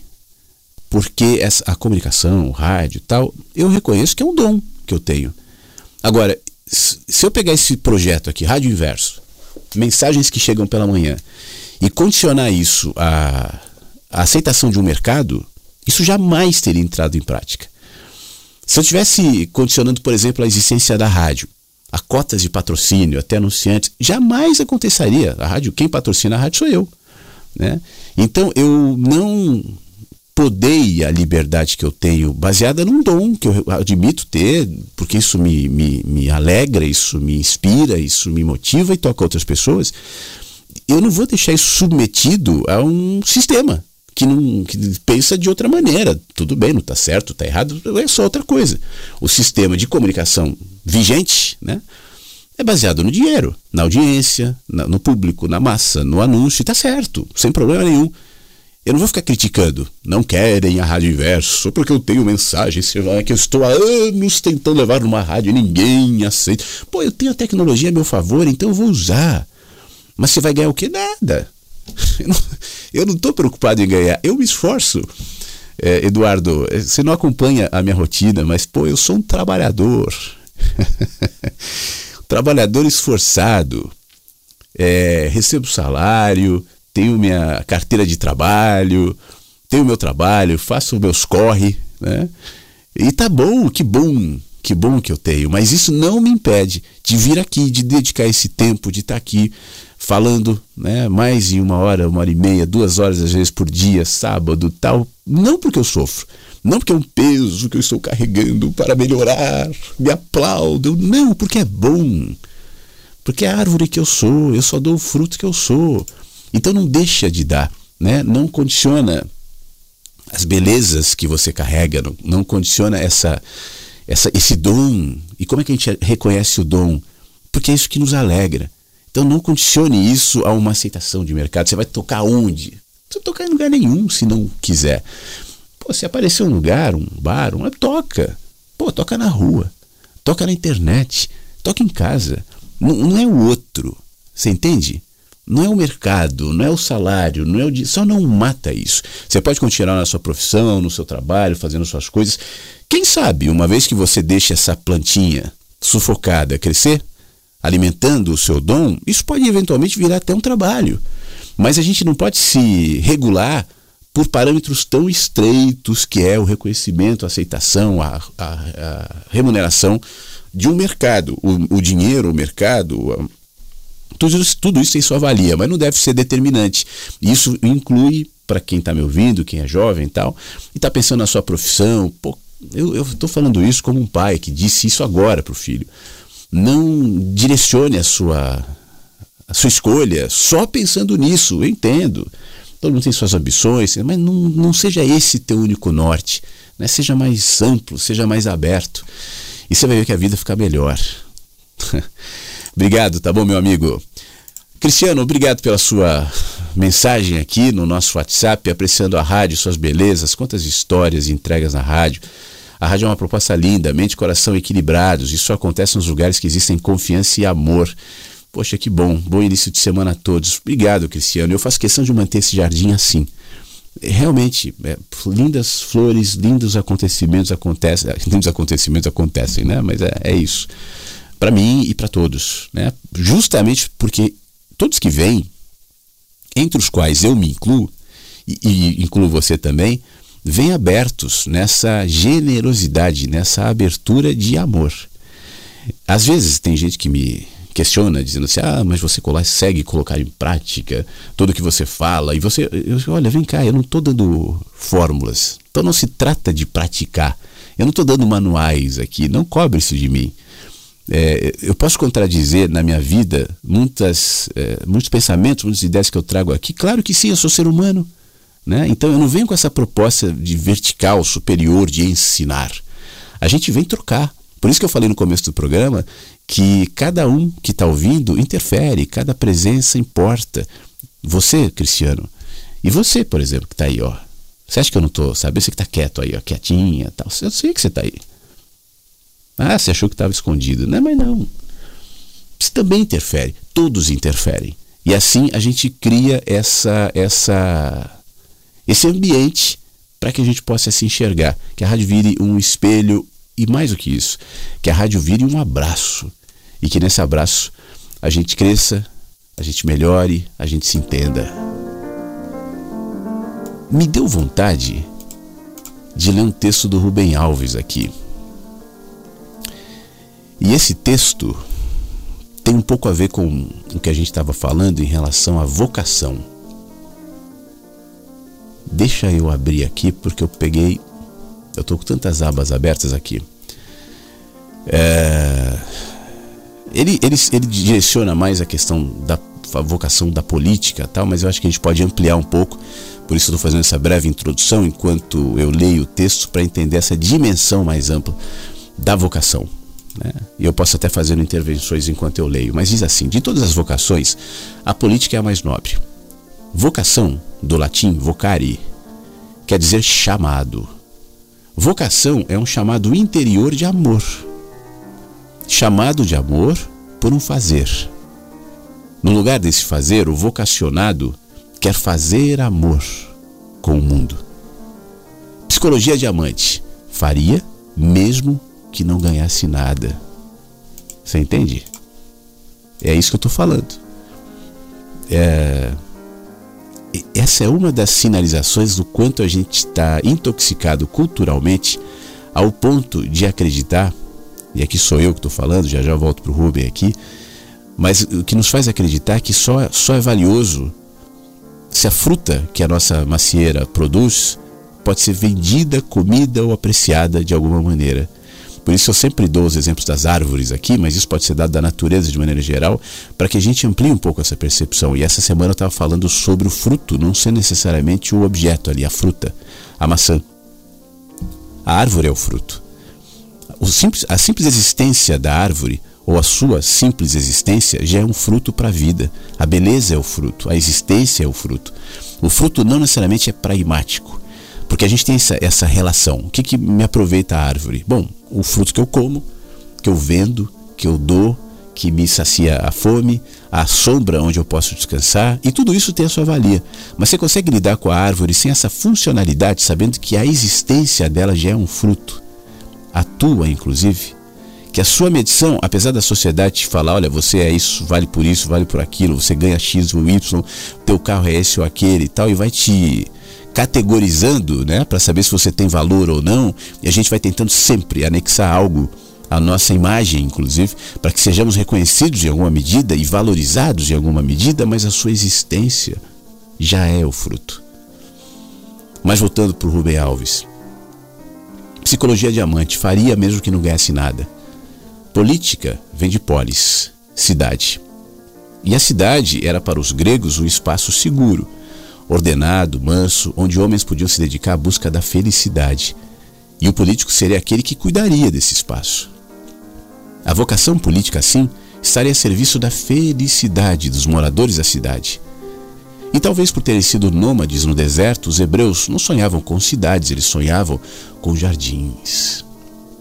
Quem mora no deserto sonha com oásis. Deus o criou uma cidade, mas criou um jardim. E se perguntássemos a um profeta hebreu o que é política, provavelmente ele nos responderia assim: olha, é a arte da jardinagem aplicada às coisas públicas. O político, por vocação, é um apaixonado pelo grande jardim para todos. E o seu amor é tão grande que ele abre mão do pequeno jardim que ele poderia plantar para si mesmo. De que vale um pequeno jardim se à sua volta está o deserto? É preciso que o deserto inteiro se transforme em jardim. Eu amo a minha vocação, que é escrever. Literatura é uma vocação linda, é bela, mas é fraca também. O escritor tem amor, mas não tem poder. Posso fazer uma intervenção? O poder. Ah, vai soar brega isso aqui, hein? Vou até botar uma trilha de Love Songs, estou brincando. mas o poder do amor ele é subversivo, sabe? Porque ele nos faz ver. Eu sempre falo aqui sobre a diferença do poder da fraqueza e o poder da força, né? E eu acho que o amor se se parece mais com o poder da fraqueza, porque é o poder que poucos veem, é o poder que não me leva a fazer comparações, e exatamente por isso ele é forte. Porque a comparação sempre está em, em, guerra, sempre está em processo, sempre tem alguém melhor, maior, sempre o poder do amor ele é mais profundo do que o poder do político, por exemplo, e, e mesmo de executar, de realizar coisas que sejam para o bem, porque ele tem uma amplitude maior. Eu não tenho controle em relação a essa amplitude. Por exemplo, o que a gente está trocando aqui, né? Tem pessoas ouvindo, tá você aí, tem eu, tal. Isso tem uma implicação em você. Mas eu não tenho nenhum controle, nenhuma consciência, nem você, do que isso vai desencadeando na sua vida nos seus pequenos processos e nas suas relações que vierem, inclusive, sem que você tenha ideia de que talvez uma sementinha plantada nesse jardim possa ter interferido, porque tudo interfere, não porque o jardim é melhor ou pior, mas tudo interfere em alguma medida. Se eu faço isso na consciência do amor, isso vai adiante. Imagine o poder que isso tem. Por isso, essa, essa, esse olhar do o, a quem escreve, quem ama, não tem poder e o político tem, eu acho que ela é, como a maioria das coisas, né, absurdamente relativa. Mas voltando, político por vocação é um poeta forte. Ele tem o poder de transformar poemas sobre jardins em jardins de verdade. E a vocação política é transformar sonhos em realidade. É uma vocação tão feliz que Platão sugeriu que os políticos não precisassem possuir nada. Basta o grande jardim para todos. Seria indigno que o jardineiro tivesse um espaço privilegiado melhor, diferente do espaço ocupado por todos. Eu conheci e conheço políticos por vocação. A sua vida foi e continua a ser um motivo de esperança. Vocação é diferente de profissão. É por isso que eu estou lendo esse texto. Vocação é diferente de profissão. Na vocação, a pessoa encontra felicidade na própria ação. Uh, e na profissão, o prazer se encontra não na ação. O prazer está no ganho que dela deriva. O homem movido pela vocação é um amante. Faz amor com a amada pela alegria de fazer amor. O profissional não ama a mulher. Ele ama o dinheiro que recebe da mulher, é um gigolô. E todas as vocações podem ser transformadas em profissões, claro. O jardineiro, por vocação, ama o jardim de todos. O jardineiro, por profissão, usa o jardim de todos para construir o seu jardim privado. Ainda que para que isso aconteça ao seu redor aumente o deserto e o sofrimento. Assim é a política. São muitos os políticos profissionais, muitos. Posso então anunciar minha segunda tese. De todas as profissões, a profissão política é a mais vil. O que explica o desencanto total do povo em relação à política. Guimarães Rosa, perguntado por Gunther Lorenz se ele se considerava político, respondeu assim: Olha, eu jamais poderia ser político com toda essa charlatanice da realidade. Ao contrário dos legítimos políticos, eu acredito no homem e desejo um futuro. O político pensa apenas em minutos. Eu sou escritor. E por ser escritor, eu penso em eternidades. Eu penso na ressurreição do homem. Quem pensa em minutos não tem paciência para plantar árvores, por exemplo. Uma árvore leva muito tempo para crescer. É muito mais lucrativo cortar as árvores. Eu contei aqui, né, de um japonês, o Takeshi Mai, que eu conheci ele cortou muitas árvores, ganhou muito dinheiro e na medida que foi se desenvolvendo na consciência, ele percebeu que isso era tão ruim que ele desenvolveu um sistema de semear água nas nuvens para chover. Ele tem aí, ele, o Takeshi já morreu, mas o avião, o trabalho, a empresa existe em Bragança Paulista, a base em São Paulo. Eu cheguei a fazer uns voos com esse avião para soltar água na, na, na nuvem. Maravilhoso, ele fez a vocação dele, o trabalho dele. Nosso futuro depende dessa luta entre políticos por vocação e políticos por profissão. O triste é que muitos que sentem o chamado da política não têm coragem de atender por medo, vergonha de serem confundidos com gigolôs e terem de conviver, sim, com gigolôs. E olha que o a época do texto do Rubem, eu acho que era uma época muito mais inocente. É muito nojento o que é hoje, né? Mas ele continua dizendo: escrevo para vocês, jovens, para seduzi-los à vocação política Talvez haja jardineiros adormecidos dentro de vocês. A escuta da vocação é difícil, porque ela é perturbada pela gritaria das escolhas esperadas, normais. Medicina, engenharia, computação, direito, ciências, tal, todas são legítimas. São legítimas se forem vocação, mas elas também são afunilantes e te colocam num pequeno canto do jardim, muito distante do lugar onde o destino do jardim é decidido. Seria muito mais fascinante participar dos destinos do jardim? E aí o texto vai seguir, ele fala dos 500 anos do Brasil, tal, vai ser mais direto aqui na coisa de ser um político, não é exatamente isso que eu quero dizer. É, encontramos uma selva, selva não é jardim, selvas são cruéis, são insensíveis, indiferentes ao sofrimento e à morte. Uma selva é parte da natureza ainda não tocada pela mão do homem. Aquela selva poderia ter sido transformada num jardim, não foi?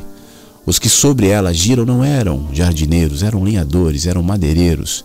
E foi assim que a selva, que poderia ter se tornado jardim para a felicidade de todos, foi sendo transformada em deserto, salpicado de luxuriantes jardins privados, onde uns poucos encontram vida e prazer.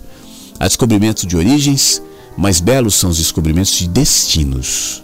Há descobrimento de origens, mais belos os descobrimentos de destinos. Talvez, então, se políticos por vocação se apossarem do jardim, poderemos começar a traçar um novo destino.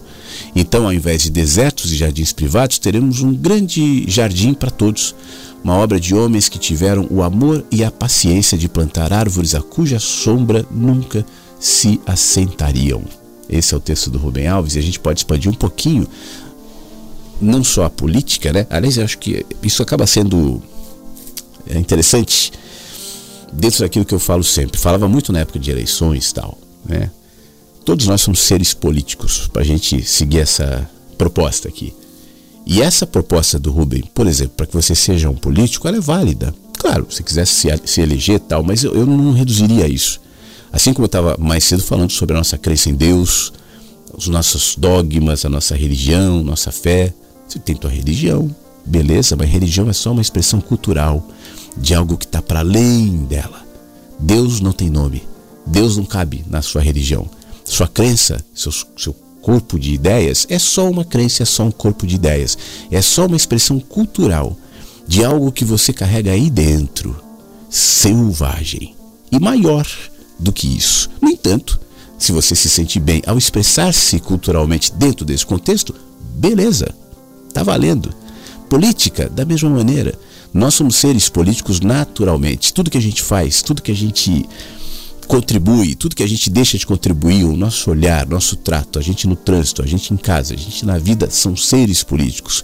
Dentro dessa perspectiva, trate a política como um jardineiro. E exatamente por isso não deixe que isso seja roubado por esses senhorzinhos aí, né, que se elegem, senhorzinhos e senhorinhas, infelizmente, né, e que se colocam sempre como donos de algo que é maior do que eles. Político é o fulano, política é a ciclana, não. Política é muito mais do que isso. Aliás, isso tem a ver com aquilo que a gente fala de religião, mas de profissão, de vocação, tudo.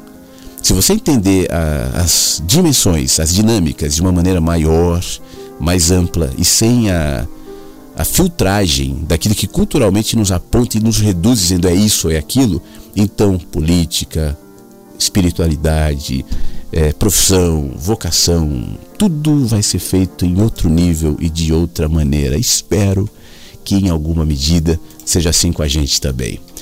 Eu estou quase chegando ao final do mensagem, já uma hora e 37 minutos no ar, mas estou precisando de uma aguinha aqui para trazer as. Deixa eu ver, nem sei se, se tem, tem. Tem ainda alguns comentários aqui no WhatsApp. Então eu vou tocar uma, uma, uma, aquela música que a Suelen pediu no começo do programa, que eu disse que eu não conheço, mas se desse tocaria, que é o Marcelo Correia, e volto na sequência para a gente encerrar o Mensagens de hoje. Tá bom? Então vamos lá.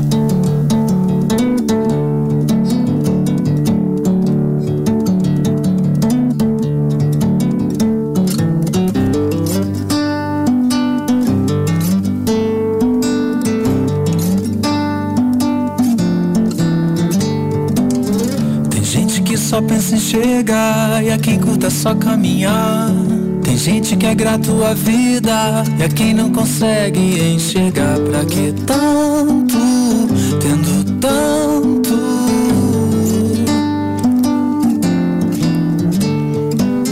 Você mira o carro do ano, meus passos já bastam pra mim. Você quer a roupa de grife e eu só penso em me despedir desse tanto. Pra que tanto?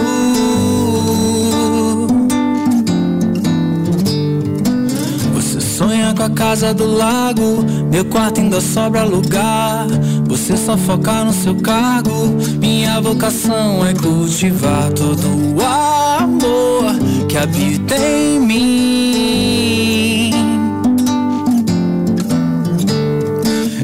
Só pensa em mais pra viver não sabe ser feliz com o que tem. Não é o quanto a gente busca, e sim aquilo que faz bem. Quem não sabe é o que dá valor, põe valor em qualquer ilusão. Não é o que a gente alcança, mas o que acalma o coração e ter paz é só o que eu preciso sem mais. Nada que não vale a pena.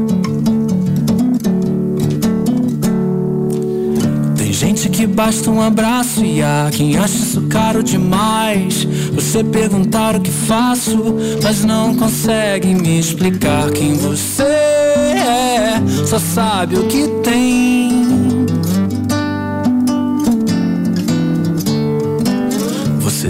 Seu tempo tem seu valor, mas o vende é quem quiser comprar.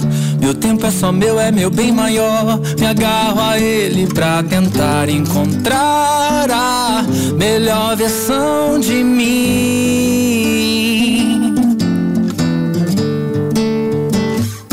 Quem só pensa em mais pra viver, não sabe ser feliz com o que tem. Não é o quanto a gente busca, e sim aquilo que faz bem. Quem não sabe é o que dá valor, põe valor em qualquer ilusão. Não é o que a gente alcança, mas o que acalma o coração.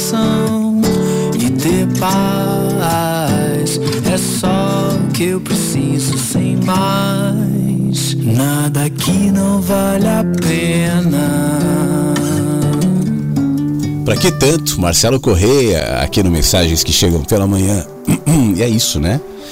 É, pô, a gente falou sobre tantas coisas desde as 8 da manhã, mas talvez os nossos assuntos, as nossas conversas tenham nos trazido para cá, para esse ponto aqui de encerramento do Mensagens, onde a proposta é: fica em paz e siga essa paz. A gente vai adicionando tanta coisa no nosso caminho tantos anexos, tantas importâncias, sem perceber. A gente vai assimilando culturas e, a partir delas, desenvolvendo as nossas crenças, e elas se tornam inquestionáveis, pesadas demais. Sobre nossos ombros, sobre nossa mente, sobre nossas pernas, e a caminhada vai ficando lenta, difícil, trôpega. A proposta é sejamos leves. Hoje, todo mundo, de alguma maneira, se comoveu com a participação do, do nosso querido Luiz, né? Mas eu ah, amplio o que eu disse para ele, vale para mim, vale para você, vale para todos nós.